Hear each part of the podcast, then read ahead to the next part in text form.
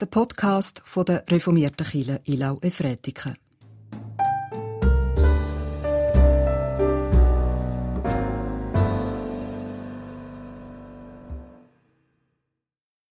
Dieses Gebot haben wir von ihm, dass wer Gott liebt, dass der auch seinen Bruder, seine Schwester liebe. Gottes Wort hat uns zusammengeführt, zum Miteinander Gottesdienst zu feiern. Und wir feiern den Gottesdienst im Namen von Gott, dem Vater, dem Sohn Jesus Christus und dem Heiligen Geist. Amen. Wir beten.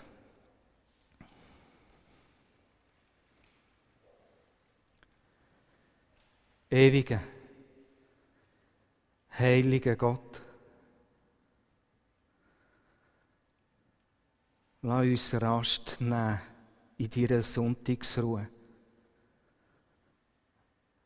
Lass uns einkehren und neu wieder Heimat finden. In deinem Frieden. Du uns trösten mit dem Trost, den nur du kannst geben. Du weißt, für mich ist es so ein schwieriger Sonntag und auch für andere.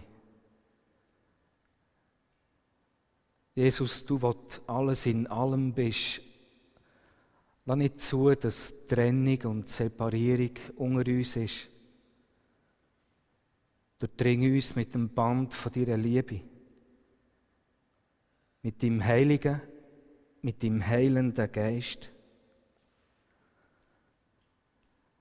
Besonders bitten wir dich, um dein Segen für unsere Kinder.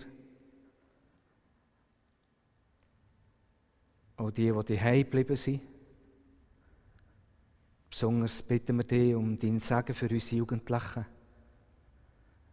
Du sie ausrüsten, ihre Gaben, ihre Talente zum Leuchten bringen. Hilf, dass wir uns dazu beitragen können. Dir zur Ehre, uns zum Heil. Amen. Die heutige Lesung steht im 2. Korinther 9, Vers 6 bis 15. Dies aber bedenkt, wer spärlich sät, wird auch spärlich ernten, und wer im Zeichen des Segens sät, wird auch im Zeichen des Segens ernten. Jeder aber gebe, wie er es sich im Herzen vorgenommen hat, ohne Bedauern und ohne Zwang, denn einen fröhlichen Geber hat Gott lieb.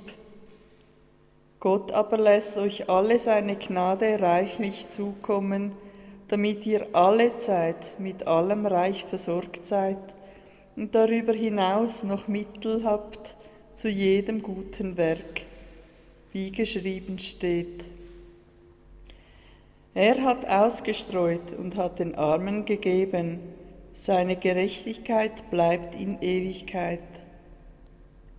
Der aber dem Säenden Samen gibt und Brot zur Speise, der wird auch euch das Saatgut geben in reichem Maße und die Frucht eurer Gerechtigkeit wachsen lassen in allem seid ihr reich und in allem zeigt sich ganz selbstverständlich eure Güte, die bewirkt, dass durch unsere Vermittlung Gott gedankt wird. Denn die Ausübung dieses Dienstes gleicht nicht nur den Mangel der Heiligen aus, sie bewirkt auch, dass Gott über die Massen gedankt wird. Weil ihr euch in diesem Dienst bewährt, Preisen Sie Gott für den Gehorsam, mit dem ihr euch zum Evangelium vom Christus bekennt, und für die Selbstlosigkeit, mit der ihr an ihnen und an allen Anteil nehmt. In ihrem Gebet für euch bezeugen sie ihre Sehnsucht nach euch an, angesichts der überfließenden Gnade, die Gott euch zukommen ließ. Dank sei Gott, für so eine unbeschreiblich große Gabe. Ich hebe meine Augen auf zu den Bergen. Woher kommt mir Hilfe?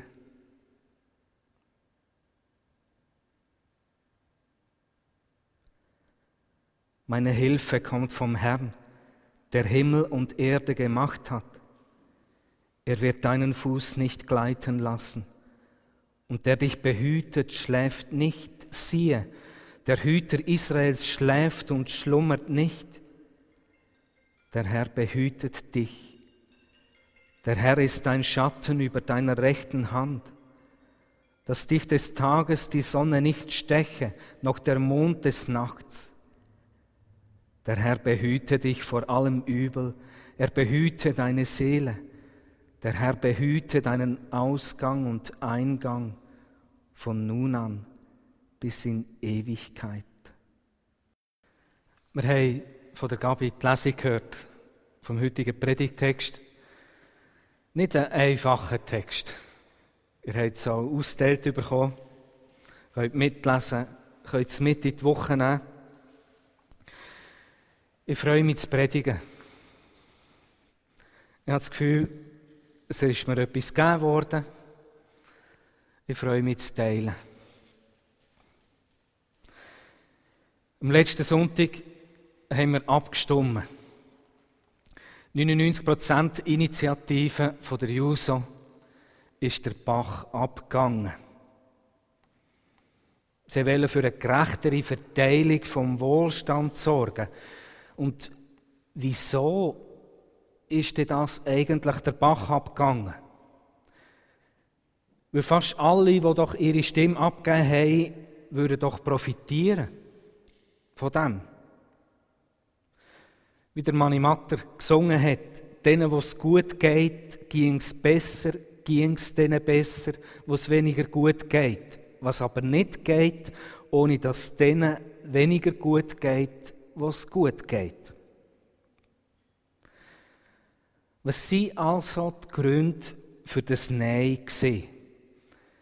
Die USO sagt, es ist die Angstkampagne der Rechten, die das Ganze versenkt hat.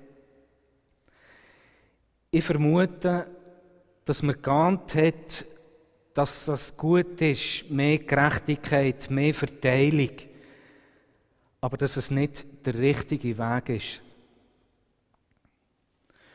Oder wenn man in der Bibel schaut, wie das es aussieht, wenn Gott selber Sorgen tut, wenn er da ist, der selber ernährt, dann ist Gott eindeutig für das bedingungslose Grundeinkommen. Wenn man sieht, wie er sein Volk in der Wüste ernährt, mit seinem Manna, wie das Manna vom Himmel regnet, die einen haben ganz viel gesammelt, haben sich viel Mühe gegeben. Und die haben keinen Überfluss gehabt. Die anderen haben es locker und leger genommen. Sie haben wenig gesammelt. Und die haben keinen Mangel gehabt. Gott ist also sozialistisch. Wenn er sorgt direkt, dann sorgt er für alle gleich. Aber jetzt tut er uns heute nicht mehr mit Manna ernähren. Wir sind nicht mehr wie das Volk, wie ein Kind direkt an der Mutterbrust, wo nur noch muss kneten und dann fließt es.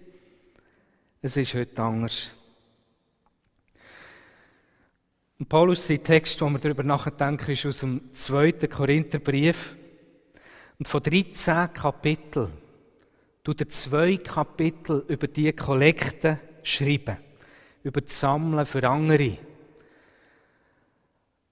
Und wenn man nicht einfach sagt, er ist halt, hat halt eben auch eine gewisse Marketingseite, dann kann man sich vorstellen, dass das Sammeln, die Kollekte, das muss eine gewisse Bedeutung haben. Und ja, es ist so, Gott haltet an der Gleichheit fest, dass alle gleich viel sollen haben. Dass es eine Gerechtigkeit gibt, aber eben nicht so, dass alle von Anfang an gleich viel haben und das Gleiche haben. Der Paulus schreibt in den Versen vor unseren Versen, heute dient euer Überfluss einem Mangel von den anderen und morgen dient der Überfluss von den anderen eurem Mangel. Und so entsteht die Gleichheit. Und das ist die unbeschreiblich große Gabe, wo der Paulus davon schreibt in dem letzten Vers, wo wir da haben. Eine unbeschreiblich große Gabe, ein Geschenk, wo Gott uns gibt. Er hat uns beschenkt mit dem, wie er das eingerichtet hat.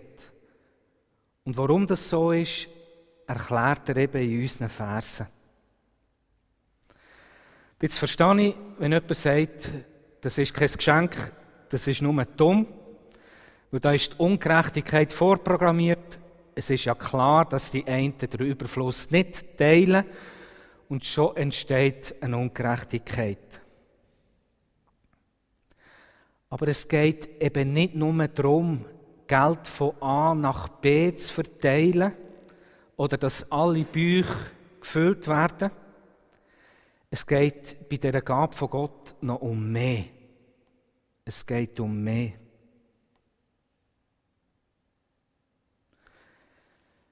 Jetzt haben wir das Glück, in einem Sozialstaat zu leben.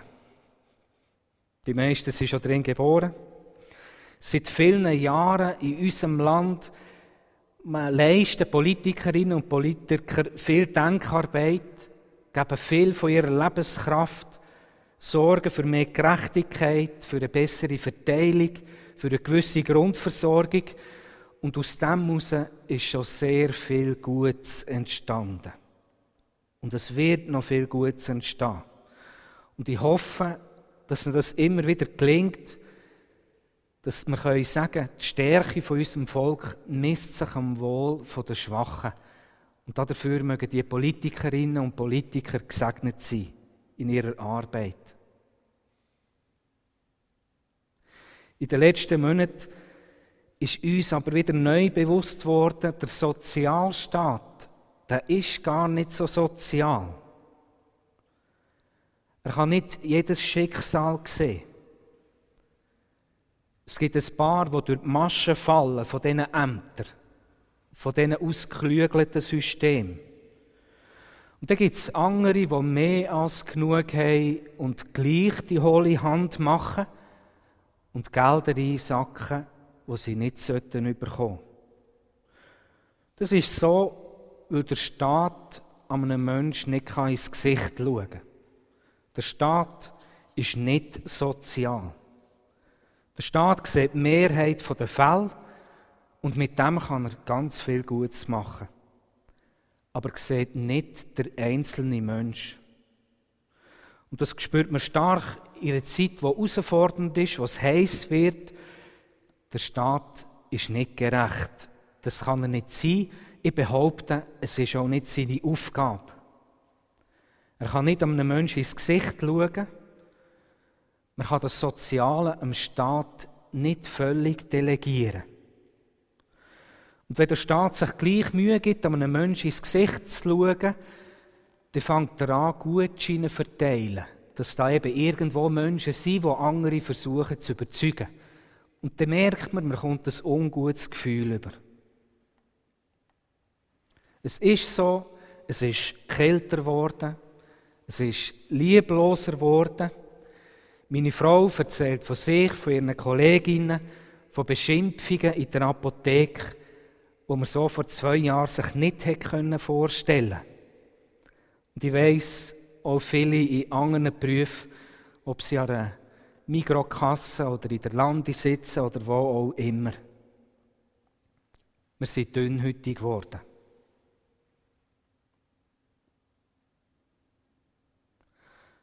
Gott sei Dank.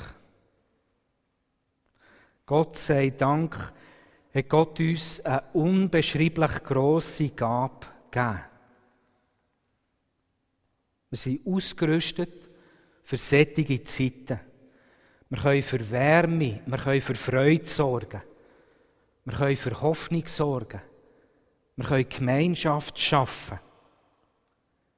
Und darum müssen wir jetzt über die unbeschreiblich grosse Gabe nachdenken. Was ist das? Gott hat uns alle beschenkt, alle unterschiedlich. Niemand hat alles. Jede, jeder hat mit Überfluss. Jede, jeder hat neuen Mangel. Ja, Gott gibt ihm Überfluss. Und tatsächlich den einen Menschen wirtschaftlichen Erfolg. Das 1% von der Jusa. Juso. Und auch anderen, die mehr haben als andere. Und mit dem können sie etwas machen. Und anderen sind Gaben gegeben, Talent, verschiedene, die sie damit wuchern können. Und jetzt schreibt der Paulus, jetzt gibt es einen Trick, wie man aus einer Gabe, aus einem Talent, aus wirtschaftlicher Kraft noch viel mehr machen kann, indem man das weitergeben tut. Denkt darüber nach, schreibt der Paulus, wer spärlich sagt, wird auch spärlich ernten. Und wer im Zeichen vom Sagen sagt, wird auch im Zeichen vom Sagen ernten. Es ist jemand, der gibt und jemand, der soll empfangen und der das darf in Freude empfangen. Nicht demütig, unterwürfig, sondern es soll so sein, man darf sich daran freuen. Danke, hast mich gefunden, gibst mir aus deinem Überfluss. Und der Paulus sagt, er denkt an die Jesusgläubigen in Jerusalem, wo er Korinther dazu bewegen will, dass sie für sie sammeln. Er sagt, wenn ich denen bringe in Jerusalem, dann tun die Gott danken. Die, die es überkommen, danken Gott und werden auch an die denken, die es gegeben haben. Sie beten für sie und dann entsteht ein Netz, es entsteht Beziehung und Gemeinschaft. Und das ist die unbeschreiblich große Gabe, die Gott gibt. Er gibt uns etwas in die Hand zum Beziehung und Gemeinschaft stiften. Man kann auch ganz provokativ sagen, es ist das Einzige, was Gott selber nicht machen kann. Er kann nicht die persönliche Beziehung machen, er kann nicht Gemeinschaft schaffen. Er kann dich beschenken, dich mit Liebe, mit Barmherzigkeit, mit Großzügigkeit. Aber dann bist du dran. Eine fröhliche Geberin hat Gott lieb. Und das Umkehrte kann man eben nicht sagen. Man kann nicht immer geben. Man darf auch nicht aus dem Mangel herausgeben. Das ist die Definition vom Burnout, von der Erschöpfung nicht, dass man zu viel gibt, sondern dass man etwas gibt, wo man gar nicht hat. So sind also die Verse einfach erklärt. Der Jesusgläubigen in Jerusalem geht schlecht, sehr schlecht. Die sind wirklich arm dran. Und der Paulus hat die Gemeinde ermutigt, hat Korinther ermutigt, für sie in Jerusalem zu sammeln die werden dankbar sein für die Gabe. Die werden dann wieder für euch in Korinth beten.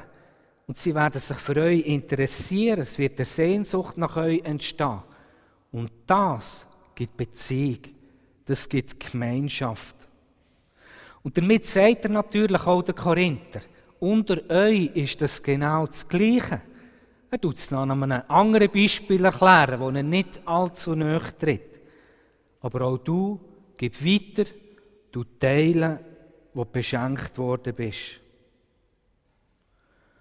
Und wenn Gott sehr dankbar bist, so dankbar, dass Gott willst beschenken dann sagt er dir, das ist nicht nötig. Ein Geschenk ist ein Geschenk, ich brauche nichts zurück. Und wenn du insistierst und sagst, meine Freude ist so groß, es ist nicht zum Abgelten oder etwas zurückgeben, eins zu eins. Einfach, ich habe Freude, ich will dich beschenken. Dann sagt er, wenn mir wirklich etwas geben willst, dann gib es einem Mitmenschen. Es sind fröhliche Geberinnen und Geber gesucht. Und auch bei uns damit Beziehung, damit Gemeinschaft entsteht. Oder unsere 10 und halb zwölf Gottesdienst, wo wir heute damit anfangen. Nein, wir wollen nicht geimpfte und ungeimpfte Menschen trennen. Und darum bitte ich die, die immer ein Zertifikat haben, auch mal von dieser eingefleischten Zähnezeit abzusehen und darauf zu verzichten und in den späteren Gottesdienst gehen und die Maskenpflicht auf sich zu nehmen. Merkt ihr das Geschenk? Und Ungeimpfte bitte sich auch einmal testen zu lassen, in meinen ersten Gottesdienst zu kommen. Und wahrscheinlich wirst du gefragt werden, ganz überrascht, ich habe gemeint, du lässt dich sicher nicht impfen. Und jetzt bist du gleich da. Dann kannst du sagen, ja, wegen dir. Ja, mich testen lassen, damit ich mit dir wieder einmal Gottesdienst feiern kann. Merkt ihr, wie da die Gemeinschaft, wie die Beziehung anfängt warm werden? Gott hat in uns investiert mit einer unbeschreiblich grossen Gabe. Und jetzt ist es an uns. Und der Grund von all dem hat Jesus Christus gesagt, gelegt. Er ist reich gesehen, ist wegen uns arm geworden, damit wir durch seine Armut reich werden. Amen. Wir wollen miteinander beten und Fürbitte halten. Ich lade dich dazu ein, aufzustehen.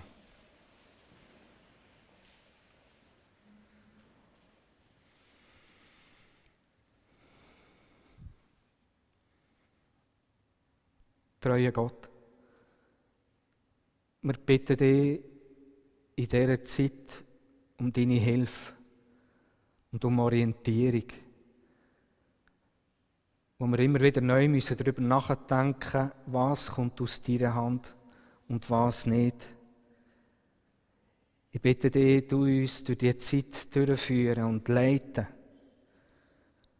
Und wir bitten dich für alle, die müssen Kälte und Lieblosigkeit ertragen Im Effimärt, im Coop, auf dem Stadtbüro, in den Schulen und an allen Orten.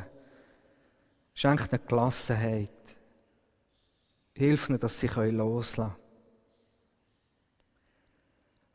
Wir bitten dich für unsere Kirchengemeinde und unsere Schwesternkirchen in Ilnau Frediken, für die FEG, für die FZT, für die katholische Kirche, für alle christlichen Gemeinschaften.